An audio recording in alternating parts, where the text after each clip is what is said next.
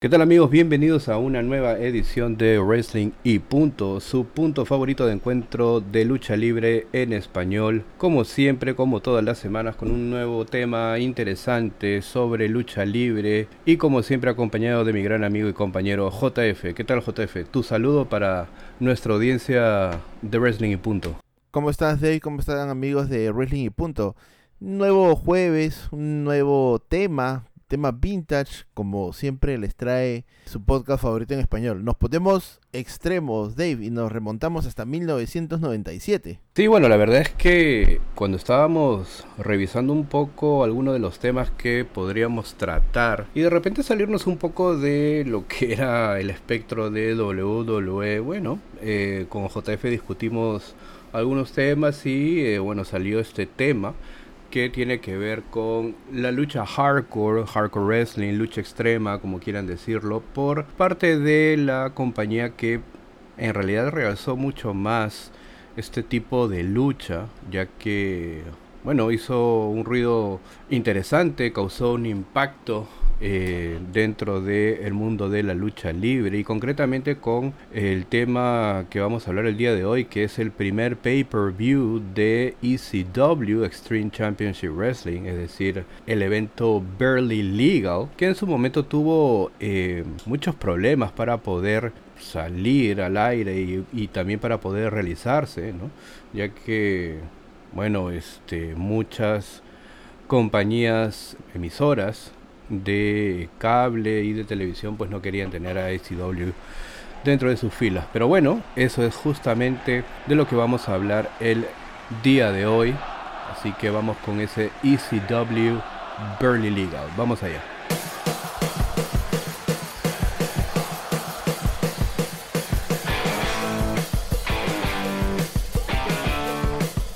Bueno, Dave, para iniciar este tema hay que ponernos en contexto y retroceder el tiempo. Mientras WWF en aquel entonces y ahora WWE y la WCW estaban en medio de una batalla para decidir cuál era la compañía número uno en la lucha libre profesional, la ECW se estaba convirtiendo de manera silenciosa en una de las promociones más emocionantes y electrizantes de la industria. La compañía liderada por Paul Heyman era diferente al resto, y la mezcla de varios elementos hicieron el éxito de la ECW. Dichos elementos eran las historias basadas en la realidad, luchas más entretenidas, promos interesantes y sobre todo la violencia en los encuentros. Además también de, digamos, todas las ganas de sobresalir de todo el roster que digamos, conformaba lo que era la ECW. Inicialmente llamada Institute Championship Wrestling, ECW pasó a cambiar la E a una E de Extreme Championship Wrestling en 1994 y después de casi tres años de estar en la carretera grabando tapes y demás, la promoción ya estaba lista para su primer pay-per-view titulado ECW Barely Legal. Casi legal, ¿no Dave? O al borde de lo legal podría ser el nombre en, traducción. Sí, al borde de lo legal, casi legal. Y bueno, no voy a hacer, no voy a hacer esta. Dilo, eh, estamos, bueno, sí, este, unidos en el pensamiento. Tienes que decirlo de, por favor. Lo que pasa es que también este título. adultos ya. Sí, sí, sí, pero bueno, lo que pasa es que este título, Barely Legal, también se relaciona mucho con un, una serie de, bueno, películas para adultos que justamente tenía este para adultos, claro. Sí, sí, sí, entonces tenía este título, ¿no? Entonces, obviamente el hecho de ponerle el mismo título eh, generaba pues esta controversia y esta eh, suspicacia, ¿no? En base, a, en base al título del evento, ¿no? Pero bueno, bueno, bueno, así fue. Claro, es que había que llamar la atención, Dave. O sea, de alguna manera, ¿no? Y, y relacionar, digamos, este el estilo distinto que mostraba la ECW, pues, ¿no? Pero mm, había que preparar el terreno para este evento, Dave. En 1995, Todd Gordon le vendió la ECW a Paul Heyman. Gordon se mantendría en la programación como un comisionado. Años después de ser este comisionado, Gordon dejaría este puesto.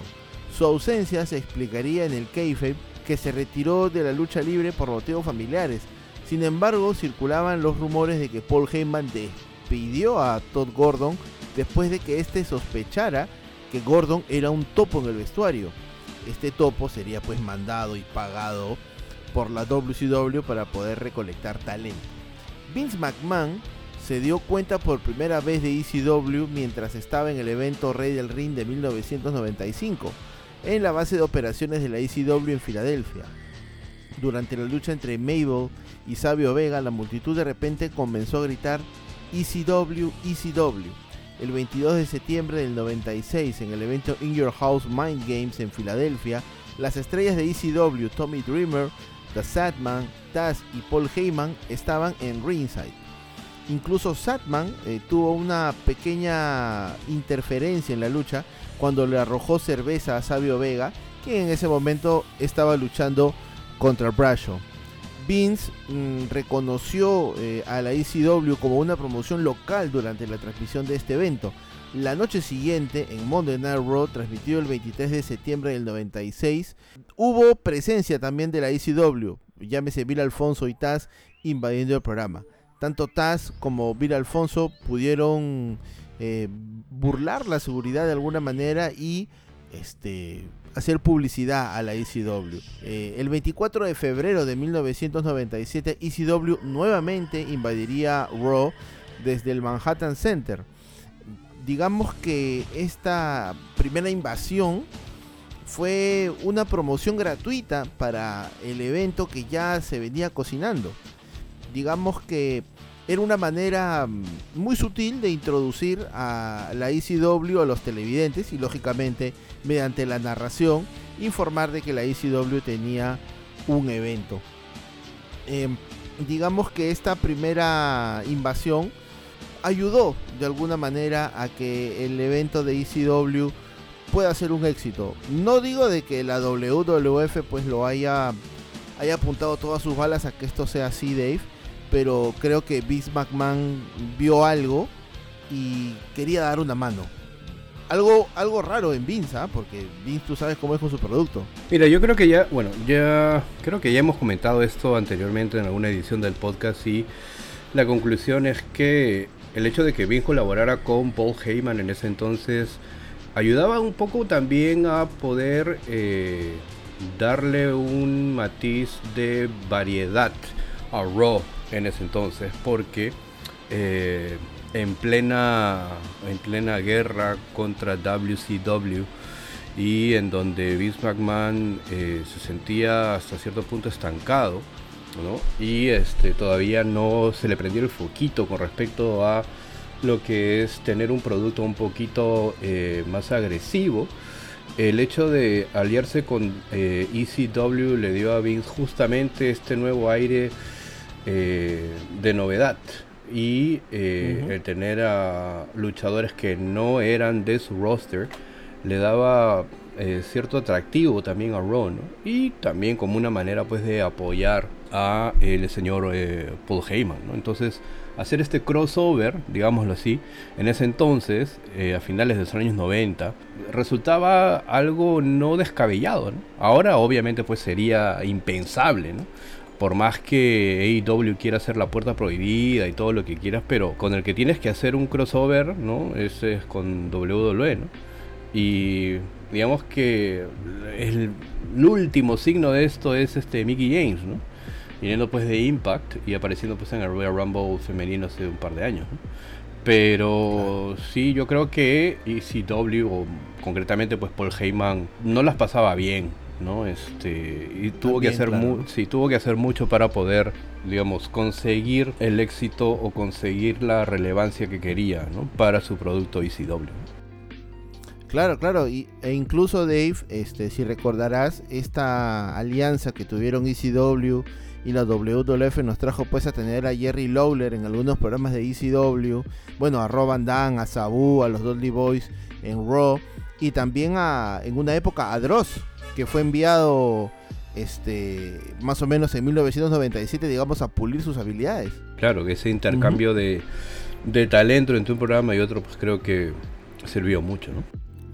Exacto, exacto. Entonces, este, hubo ahí una ayuda por parte del señor McMahon. Realizar un evento es una tarea épica. La logística, la seguridad, la duración, la producción de cada combate es un trabajo estresante.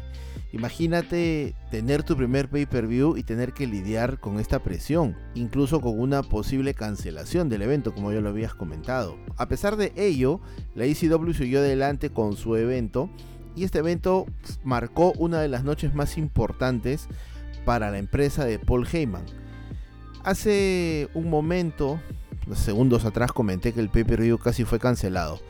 El Request TV empresa que se encargaba de distribuir eventos pay-per-view, en una primera instancia canceló el evento después del incidente de Mass Transit.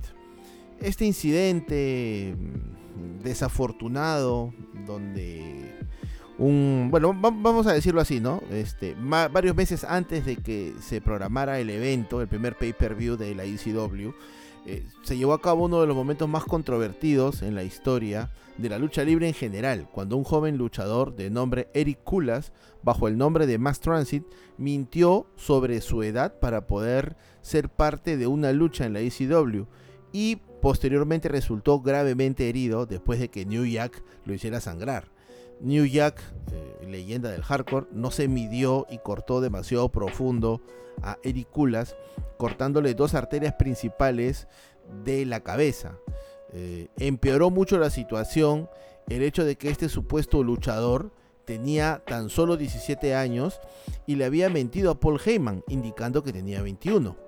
El incidente fue un completo desastre para el nombre de ECW, después de que el periodista de lucha libre Wade Keller informaría a la empresa de distribuidora de eventos sobre lo sucedido y esta empresa canceló el evento en primera instancia.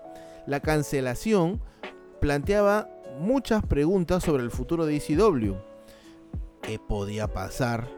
Este, los luchadores eh, murmuraban, algunos admitían que, mm, bueno, ECW podría morir si es que no podían tener un evento. Hay que hacer un, recuento también, Dave, de que en aquel momento tanto WCW y WWF, también como lo dije en un inicio, estaban en una guerra, pero fue la WCW quien aprovechó de mejor manera a varios luchadores.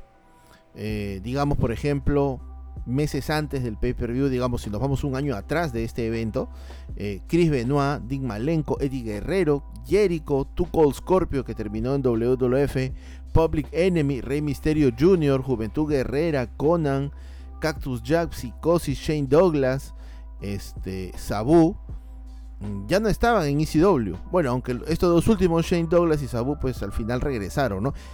Y también otro que ya había dejado la ECW era Steve Austin. Entonces digamos que WWF aprovechó a Steve Austin y lo hizo la estrella que es ahora. Pero ECW era esa, esa cantera de luchadores, ¿no? Algunos en el negocio consideraban que la ECW era el lugar para aquellos que no tenían el talento para trabajar en las dos grandes, llámese WCW o WWF, o en todo caso, este ECW era usada para que los luchadores aumenten su valor en el mercado y estén en el radar de la WWF y WCW. Entonces, con todos estos ya antes mencionados, este, salieron de la ECW y salieron para poder ser grandes. ECW al poder tener tantas bajas en todo este año 1900, entre 1996 y 1997 tenía que también crear este, nuevas estrellas y esto sería pues un trampolín si le sumamos el pay-per-view Berly Legal. Eh, otra empresa de distribución de eventos, eh, Premier, expresó su preocupación por la cantidad de violencia que mostraba la ECW y que su programación no era adecuada para niños. Eventualmente, a través de los esfuerzos de los correos electrónicos de cientos de fans, la empresa Premier decidió emitir el evento. Los correos electrónicos, sin embargo, no sirvieron para las empresas eh, Viewers Choice o Cablevisión, ya que no lograron convencer a esas empresas de poder transmitir el evento, ya que ambas empresas no estaban contentas con las imágenes que la ECW utilizaba, incluida la participación de un niño en un ángulo entre Raven y Satman. Después de muchas reuniones entre el propietario de ECW, Paul Heyman, y Steve Carell de Request TV, la empresa distribuidora de eventos decidió revocar su decisión anterior y acordó llevar a cabo el evento bajo ciertas condiciones que incluían, entre otras cosas, tener un guion o el script del evento, cambiar la hora de inicio del pay-per-view que originalmente era a las 7 de la noche, ahora iniciaría a las 9, y en lo posible, y sobre todo lo más importante, no tener exceso en el uso de la sangre. Así que bueno, solo esperaba que el calendario marque el 13 de abril de 1997 para que el evento pudiera transmitirse. Este evento tuvo lugar en la ECW Arena en Filadelfia eh, y esta, esta ECW Arena albergó 105 shows de la extinta ECW. Un pay-per-view importante ya que era la primera vez que los fans de la ECW podían comprar vía pay-per-view el evento y no esperar a un tape de VHS. Además, le dio a Paul Heyman la plataforma perfecta para llevar a la ECW al siguiente nivel. Posiblemente, sin este pay-per-view, no hubiésemos tenido la oportunidad de conocer pues a un Tommy Dreamer, a un Taz, a un Raven, a un Sabu, a un Rob Van entre otros grandes luchadores. Entonces Dave, este, el calendario marcaba el 13 de abril de 1997. Eh, un 1997 que WWF pues este, la estaba pasando no tan bien. Y WCW lo venía pues dando con todo. Sí, la verdad es que dentro de los 90 hay muchos años cruciales para la industria de la lucha libre en cuanto a no solamente rivalidades, ¿no? Porque siempre se cubre la parte de WCW contra WWF o WWE, pero eh, también en algún lado y en algunos sitios pues se intenta eh, ver la parte de ECW, la parte que era menos favorecida de estas dos compañías gigantes eh, luchando por el predominio de la industria de la lucha libre. Y eh, como dije anteriormente, ¿no? ECW no la tuvo muy fácil. E inclusive Paul Heyman en muchas ocasiones ha declarado que este, puso hasta su, propio patrimonio en riesgo, ¿no? Es decir, meter de su propio pecunio, de su propio dinero para poder sacar a flote la compañía en muchas ocasiones. ¿no? Y también el hecho de luchar contra eh, muchas cosas, la digamos, la ignorancia o el no conocimiento por parte de las compañías y el confundir a ECW con eh, las artes marciales mixtas fue un factor, ¿no? El hecho de que también WWF y, y, y WCW hacían lo imposible para que ECW no pudiera expandirse y crecer, ¿no? Eh, eso también es eh, muy difícil. Como ya lo comentaste también, la fuga de talento o el hecho de reincorporar talento o de que el talento se reincorpore viendo a ECW como un trampolín para poder obtener eh, mejores oportunidades en un futuro, pues también es este es un factor allí, ¿no? Claro, fueron fueron muchas cosas que que sumaron para que ese 13 de abril de 1997 fuera una noche muy especial a pesar de, la fuga de talento, a pesar de, la inversión que se había hecho en la ECW. ¿no? Eh, antes del evento se presentaron dos luchas para calentar pues, a los presentes. Eh, Luis Piccoli derrotaba a Balls Mahoney y eh, Chris Chetty y JT Smith derrotaban al FBI, ¿no? a Little Guido y a Tommy Rich. Ya a las 9 pm iniciaba el evento con un público muy emocionado, con un Joe Styles dándonos la bienvenida al pay-per-view. Y la lucha que dio comienzo oficial al evento fue los Eliminators contra los Dudley Boys. Lucha por el campeonato eh, en parejas de la ECW. Recordemos que los Dudley Boys en aquel entonces eran acompañados por su séquito, ¿no? Por Sing Guy Dudley y Joel Gettner eh, los Eliminators eh, consiguieron la victoria con su finisher, ¿no? La eliminación total. Y se coronan como los nuevos campeones en pareja, los Eliminators. Es decir, eh, John Cronus y Perry Saturn, lucieron muy bien durante el match gracias a los hermanos Dudley. Eh, antes de la siguiente lucha, teníamos a Chris Candido aparecer y dar una promo en el medio del cuadrilátero comentando todo eh, lo que fue la ECW antes de que hubiese, esa transición de Eastern a Extreme y hablando también sobre, digamos, su olvidable y lamentable paso por la Federación Mundial de Lucha, donde estuvo entre 1995 y 1996 siendo un Jover. Luego aparecería Lance Storm para darle la mano y esperar a su siguiente rival para comenzar la lucha. ¿Y quién era este rival? Nada más y nada menos que Rob Una lucha que duró 10 minutos con 10 segundos, pero fueron suficientes para mostrar el talento que tiene Landstorm. O sea, a Landstorm se le, se le ha criticado en el, tiempo que estuvo activo el hecho de no tener un personaje, de no tener un gimmick, que una piedra tiene más carisma que él. Incluso me acuerdo, no sé si, si te acordarás también tú, Dave, cuando Stone Cold era era el sheriff o era el gerente general que en una de las luchas de Landstorm saca una almohada y se echa a dormir en la rampa mientras está luchando Landstorm, ¿no? Pero este tremendo, tremendo luchador y nos dio en 10 minutitos un tremendo match sin necesidad de, de lo que se ve hoy en día, ¿no? Sí, claro, eh, en realidad fue una lucha bastante sólida, ¿no?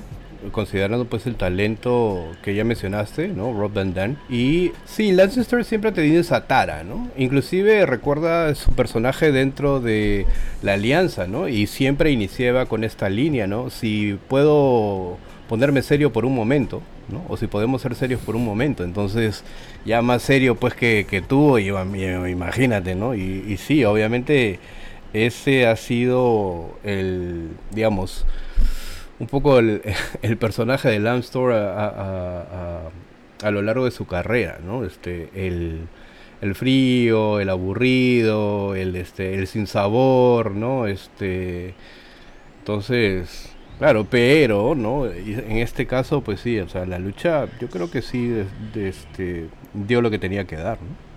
Sí, claro, claro que sí. Para mí, 10, 10 puntos, ¿ah? La lucha cortita, directita al pie y también dentro de esta lucha, Dave, los comentarios de Joey Styles, ¿no? Joey Styles es un tipo siempre directo, eh, sin filtro, mandando sus chiquitas a todo el mundo, este, diciendo, no hay tapetes azules bonitos aquí en la ECW, no es Disney World, porque si hacemos una comparativa de, digamos, lo visual que era, que es WWE, lo visual que era WCW, eh, y digamos lo, lo económico que era este lo austero eh, que era ECW este, no había pues colchonetas ¿no? y las colchonetas de WWF eran azules o sea se notaba que los luchadores caían sobre, sobre algo. No es como ahora que al menos este, parece parece piso no pero sabemos que es una que es una colchoneta. Entonces Joe Styles quiso hacer este comentario este bastante preciso creo yo para la época. Eh, como lo digo, una lucha de 10 minutos con 10 segundos, que para mí una calificación sobre 10. Roban Dan se lleva la victoria después de un Band Dominator seguido de un Backflip Splash para la cuenta de 3. Teníamos luego presencia de otra empresa también, otra empresa que era Michinoku Pro Wrestling, eh, de Grace Sasuke, Gran Amada, Masato Yakushiji contra el BW Japón, es decir, Taka Michinoku, eh, Terry Boy y Dick Togo en una lucha de, de tríos, de triadas, ¿no? Un combate de seis hombres que involucraba a luchadores japoneses. Un buen combate y presentó eh, a los fanáticos estadounidenses eh, el estilo japonés en un combate sólido. El trío de Taka, Terry y Togo bajo el nombre de BW Japón parodiando a la nueva orden mundial. Si te acordarás Dave también, ECW era era bien sarcástico con todo lo que presentaba. Y parte de ese sarcasmo era tener una agrupación este, paralela a la Blue World Order pero en versión japonesa, ¿no? Claro, una, una agrupación paralela a la NWO, ¿no? Llamada BWO, ¿no? The Blue World Older, ¿no? Eh, exacto. Constituida pues por el señor Blue Mini, ¿no? Este, Steven Richards, ¿no? Y este... Nova y Nova, ¿no? Entonces, claro, era pues la parodia, ¿no? Y obviamente esto era la parodia de la parodia, ¿no? O sea, tener un tener un BWO Japan, ¿no? Este, entonces era era eso. Pero bueno, yo creo que fue una, una, una muy buena lucha. Los ganadores pues Great Sasuke, Yakushiji y Gran Hamada, ¿no? Luego de 16 minutos con 56 segundos, ¿no? Eh, como dices, una gran lucha que mostró al público de ECW las bondades pues de lo que era la lucha eh, japonesa. Si es que quieren pues una acción sin, sin parar, ¿no? con movidas que obviamente captan mucho la atención ¿no? en todo momento, esta es este, una muy buena lucha también. Sí, sí, tremenda lucha. Los seis se lucieron o sea, ni uno, ni uno le robó tiempo al otro. Los seis estuvieron, estuvieron a la altura. Luego seguiría uno de los feudos mejores trabajados para ese evento que involucraba a Shane Douglas y a los Pitbulls. Esta disputa llegaría a su clímax después de que Shane Douglas le rompió el cuello al compañero eh, de equipo del Pitbull número 2, a Gary Wolf, es decir, al Pitbull número 1. Durante esta lucha, que era por el campeonato de la televisión de la ECW, eh, Shane Douglas estaba trabajando el cuello de Pitbull, tratando de hacer lo mismo que le había hecho a su compañero. En una parte del combate, eh, Francine, quien en ese momento acompañaba a Shane Douglas, eh, le da una manopla. Shane Douglas pues se la esconde, golpea al Pitbull, pero el Pitbull no vende la movida, no vende de manera correcta el golpe era como si le hubiesen dado un golpe mm, sin nada. Este, luego pues hay mm, eh, objetos foráneos, una silla, un pedazo de madera, hasta Chris Candido, este, que a pesar de estar lesionado, trata de interferir a favor de Douglas. Y bueno, la franquicia eh, obtuvo la victoria y retuvo el título de la televisión con un suplex de estómago contra estómago, un final bastante anticlimático este, el feudo fue bueno, la lucha mm, por ahí, un B más, como diría el señor Fo, este, pero el final bastante, bastante anticlimático. Después que sonó la campana, se escuchó la voz de Rick Root por los parlantes de la arena. Un hombre con una bata azul similar a la que usaba Rick Root y usando una máscara entró al ring. Besó a Francine y todo el mundo pensó que era Rick Root y Shane Douglas lo golpearía por la espalda, le quitaría la máscara, pero no sería Rick Root, sino sería el señor Brian Lee. Luego, Shane Douglas se dio la vuelta sorprendido y en el ring ya había un hombre vestido de negro. Se quitó el casco y este sí era Rick Root. Lee y Rick Root golpearon a Shane Douglas ante la algarabía de los presentes. Eh, ¿Qué sería lo siguiente para Rick Root en ECW? Nos decía Joe Styles en los comentarios. Y como toda empresa en ascenso, de como toda empresa pequeña, necesita pues de talento establecido. Y Rick Root aportó lo necesario. Bueno, aquí eh, la gotita de, nostalgia, digamos, para los fanáticos de la lucha libre, ¿no? Quienes hemos vivido mucho los años 80 o mediados de los años 80 Obviamente conocemos pues a Rick Root y eh, todas las características de su eh, personaje, un poco con el físico pues perfecto, este, llamar a una damisela del público para el cuadrilátero, etcétera, ¿no? Y obviamente pues eh, el hecho de que Rick Root haya tenido presencia aquí pues este obviamente alimentaba mucho a lo que era pues esa, nostalgia, ¿no? Claro, Rick Rude, el hombre que en una semana estuvo en Raw, estuvo en Nitro y también estuvo en ECW TV, ¿no? Cosas de cosas que ya no se van a volver a repetir. Eh, luego se nos presenta una promo de Raven en donde dice que va a salir con la victoria, es decir, va a retener su título en el main event, sea quien sea su rival. Seguidamente una promo grabada de Taz dirigiéndose a Sabu, haciendo mención a todos los hombres que ha derrotado. Lo cual nos llevaría pues a eh, tener uno de los main events de la velada. La lucha este, de odio de ¿cómo se, ¿cómo se diría de ahí por favor en inglés? Grudge, un grudge match. Grudge match of the century, ¿no? Ajá. Claro, la lucha de la lucha del odio del siglo, ¿no? Del siglo donde Taz, acompañado de Vir Alfonso, se enfrentaba a Sabu. Este sí era un Dream Match, no como lo que se nos presenta en otros lados, entre el suicida, homicida, conocido como Sabu, versus la máquina humana de los suplex, el señor Taz. Aquí se puede ver la química entre estos dos, dos grandes talentos de la época que siempre lo dieron todo en el ring estilos diferentes. Estás con un estilo, bueno, como yo lo mencioné, de suplex, llaves de rendición, mientras que las movidas aéreas de Sabu y el uso de las sillas y mesas hablaban, hablaban por él. En un punto de la lucha, Sabu falla un intento de hacer una DDT y terminó eh, aventando a Taz y rompe pues una mesa fuera del ring, ¿no? Este, donde Bill Alfonso está preocupado por su, por su muchacho. Eh, la lucha la gana Taz luego de aplicar este, su finisher, la, la Taz Mission. Se rinde, este, bueno, digamos que Sabu no en ningún momento presiona pues el brazo de, o da las palmaditas en alguna parte del, cuerpo de Taz o en la lona, es el árbitro quien manda sonar la campana para darle la victoria a Taz tras 17 minutos con 49 segundos. Luego de la lucha, eh, Taz reconoce a Sabu como un gran rival y le dice una frase muy importante, no si quieres tener una revancha, eh, la vas a tener. Se dan la mano en señal de respeto hasta que Roban Dan, que en ese tiempo Roban Dan era Hill, eh, ataca a la máquina de suplex y Sabu pues acompañaría y seguiría golpeando a Taz. Bill Alfonso encararía a ambos. Se quitaría su camisa, haciendo la demanda de ir a pelear con estos dos, mostraría un polo del Team Taz.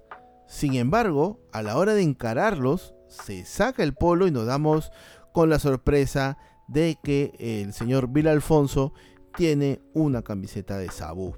Entonces digamos que aquí inicia esta tremenda pareja manejada pues por Bill Alfonso que fue Roban Dan y Sabu. Joe Styles otra vez este, suelto, sin el bozal, diciéndole de todo a, a Bill Alfonso. Claro, en el kayfabe, ¿no? Pero digamos que eh, esa es la, la, magia del comentarista, ¿no? Llevarnos con su emoción transmitir esa emoción, ¿no? De lo que ocurre en la pantalla, Dave. Ese es, otra, ese es otro factor de ECW, ¿no? El hecho de que solamente tuviera una persona para narrar los acontecimientos eh, dentro del ring, fuera del ring también, pero también eh, fuera capaz de transmitir y contagiar esa emoción eh, y esa energía que obviamente se vivía en ECW, ¿no?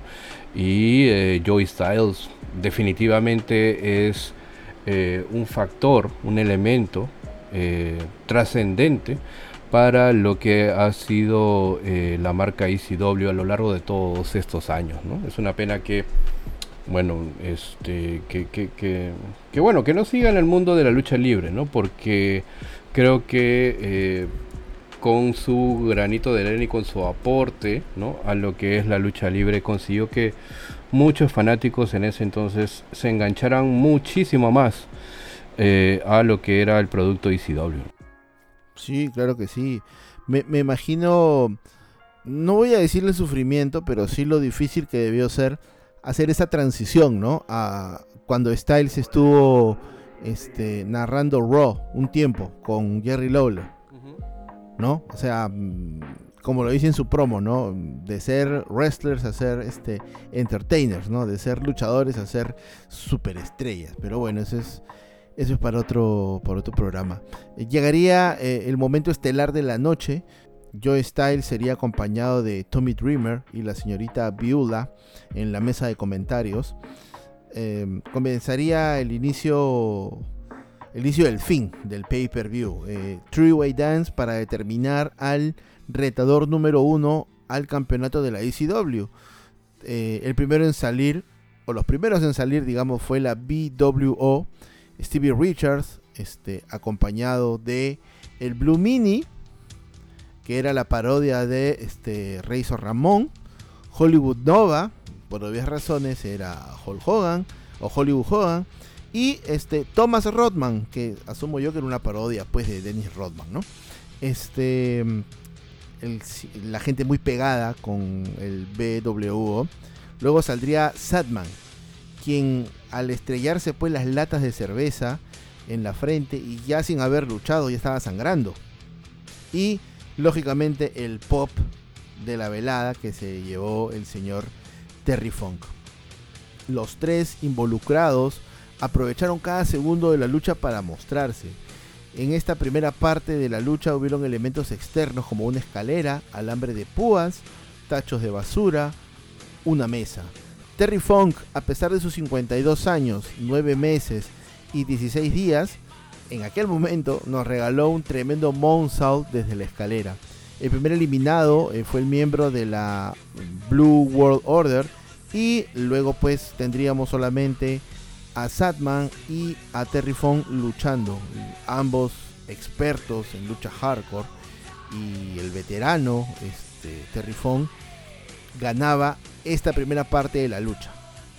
Rapidito nomás, Raven haría su aparición y fue directo a masacrar a Terry Funk hasta el punto de hacerlo sangrar.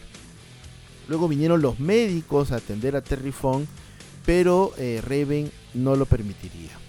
En el transcurso de la lucha, Raven provocó a Tommy Dreamer, quien estaba pues este, bastante lejos de la acción porque se encontraba pues narrando. Eh, pero aparecería Big Dick Dudley, eh, este hermano de, los Dudley que nunca llegó a WWF porque por si acaso Spike Dudley este, es parte de la familia Dudley, ¿ah? hay, más personajes. Digamos que Big Dick Dudley estaba a punto de hacerle un chokeslam sobre unas mesas pero Tommy Dreamer logra hacer este, lo imposible, ¿no? Y, digamos que él es quien ataca con esta movida a Big Dick Dudley, haciendo que este pueda atravesar su cuerpo sobre las mesas, ¿no? Tommy Dreamer va al cuadrilátero, eh, se va a las manos este, con Raven. Tommy Dreamer le aplica una DDT al campeón de la ECW, dejando el camino fácil para Terry Funk, pero la cuenta llega solo a dos. Después de un par de minutos más de lucha, eh, Terry Fong atrapa en un paquetito a Raven y llegaba a la cuenta de 3. Terry Fong, a sus 52 años de edad, ganaba su segundo campeonato mundial de la ECW, concretando una excelente storyline del veterano regresando a la gloria. Una lucha corta de 7 minutos con 20 segundos, pero con un final emotivo y un final épico para este evento Barely Legal de 1997, Dave. Bueno, la verdad es que en el final de esta lucha, no sé, como que creo que un poquito de bocha aquí, creo, ¿ah? Pero este. Y bueno, también este. Creo que a Raven. Pero se lo, perdonamos a Terry Ford. Sí, sí, sí, no. Ya, no, sí, este, obviamente. Pero bueno, la historia tenía mucho sentido en ese entonces, ¿no? Ya que, bueno Fac no tenía nada que perder aquí, ¿no? Y eh, este, la victoria llega pues gracias a una ayuda pues de Tommy Dreamer, ¿no? La verdad es que, bueno, ya lucha, lucha, lucha no fue, ¿no? Eh, y que obviamente tuvo pues a Terry Funk sangrando durante todo el encuentro mientras pues eh, pero nada Raven hizo pues una promo por ahí pero bueno la cosa es que también hubo un botch cuando el timekeeper no este sonó la campana antes de tiempo no en esa cuenta mm. en, esa cuenta de dos no este está emocionado. sí sí sí un poquito rara pero yo creo que el, digamos el spot o el bomb más grande pues se la llevó pues este Big Dick Dudley no y para hacer un primer pay per view de ECW obviamente las expectativas eran muy altas mm, entre los fans de ECW obviamente pero es, eh, yo creo que cubrió. Eh, cumplió, cumplió. cumplió las necesidades hasta cierto punto de los fans de ECW de ese entonces, ¿no? Y eh, eh, tenerlos pues acostumbrados a lo que usualmente ellos consumían, que era este tipo de lucha, ¿no? Con este tipo de spots, ¿no? Este, muy, digamos, voy a decir violento, pero para la época, obviamente, ¿no? Y, eh, pues nada, ¿no? Ah, justamente, pues, este, el año pasado, 2022, pues, se cumplen, o se cumplieron, ¿no? Ya 25 años de eh, este ECW Barely Legal, ¿no? Y al respecto, Paul Heyman posteó justamente, ¿no? Este, ya hace un poquito más de un año exactamente en el 2022 en su cuenta de Instagram lo siguiente, ¿no? Ah, un suspiro. La verdad es que no soy muy bueno siendo nostálgico, soy aún muy ambicioso buscando cosas nuevas qué obtener y qué lograr. Sin embargo, sería un descuidado si es que eh, no digo algo sobre este aniversario. ECW Barely Legal no sucedió en un momento en el cual había una marca dominante y era fácil para las compañías hacerse llamar a sí mismos alternativos o revolucionarios. Nos enfrentamos a dos compañías billonarias durante el periodo más competitivo dentro de la historia de la lucha libre. La pelea de ECW para obtener un acuerdo de poder transmitir nuestro pay-per-view ha sido cubierto o contado en libros, documentales y demás. Desde los distribuidores de pay-per-view confundidos o confundiendo nuestro producto con las artes marciales mixtas, nuestros competidores haciendo lo imposible para mantenernos fuera de un eh, pay-per-view y nuestra insistencia para poder hacer este show con eh, nuestros directores, un solo anunciador, eh, desde el más, digamos, impopular sala de bingo, literalmente en eh, la zona más eh, desfavorecida del sur de Filadelfia, siempre tuvimos la intención de morir antes que vender nuestra visión. También quiero darle crédito a todos aquellos eh, revolucionarios, a todos aquellos forajidos, digámoslo así, ¿no? que se unieron a nuestra causa y que no fueron los únicos que tuvieron eh, que darle la aprobación a eh, que ECW hiciera un pay-per-view. Esos revolucionarios o esos forajidos pues fueron nuestros fanáticos, quienes con correos electrónicos, cartas escritas eh, a las compañías y a los ejecutivos de cable, mandando también faxes, ¿Qué cosa es un fax? Dice Paul Heyman. este, metiéndose con las oficinas de cablevisión, ¿no? ECW realmente fue una verdadera revolución. No teníamos auspiciadores, no teníamos fondos de inversión de billones de dólares, ni tampoco secretos eh, financieros. Teníamos pelotas y una creencia en nosotros mismos y en nuestros fanáticos que hicieron que nos llevaran al éxito y que cambiemos la industria para siempre. No me gusta escribir este tipo de recuerdos eh, hacia el pasado eh, porque el camino hacia este pay-per-view estuvo lleno de muchos momentos puntuales que fueron eh, hasta cierto punto cardíacos. Es imposible encapsular todo en algunas palabras. Es por ello que eh, siempre he rechazado eh, toda posibilidad o algunas presiones de poder hacer ah, una película al respecto. A Baba Ray Dudley le gusta decir que ECW fue una versión eh, de Napster en la lucha libre. En realidad no queríamos hacer eso o ser ello.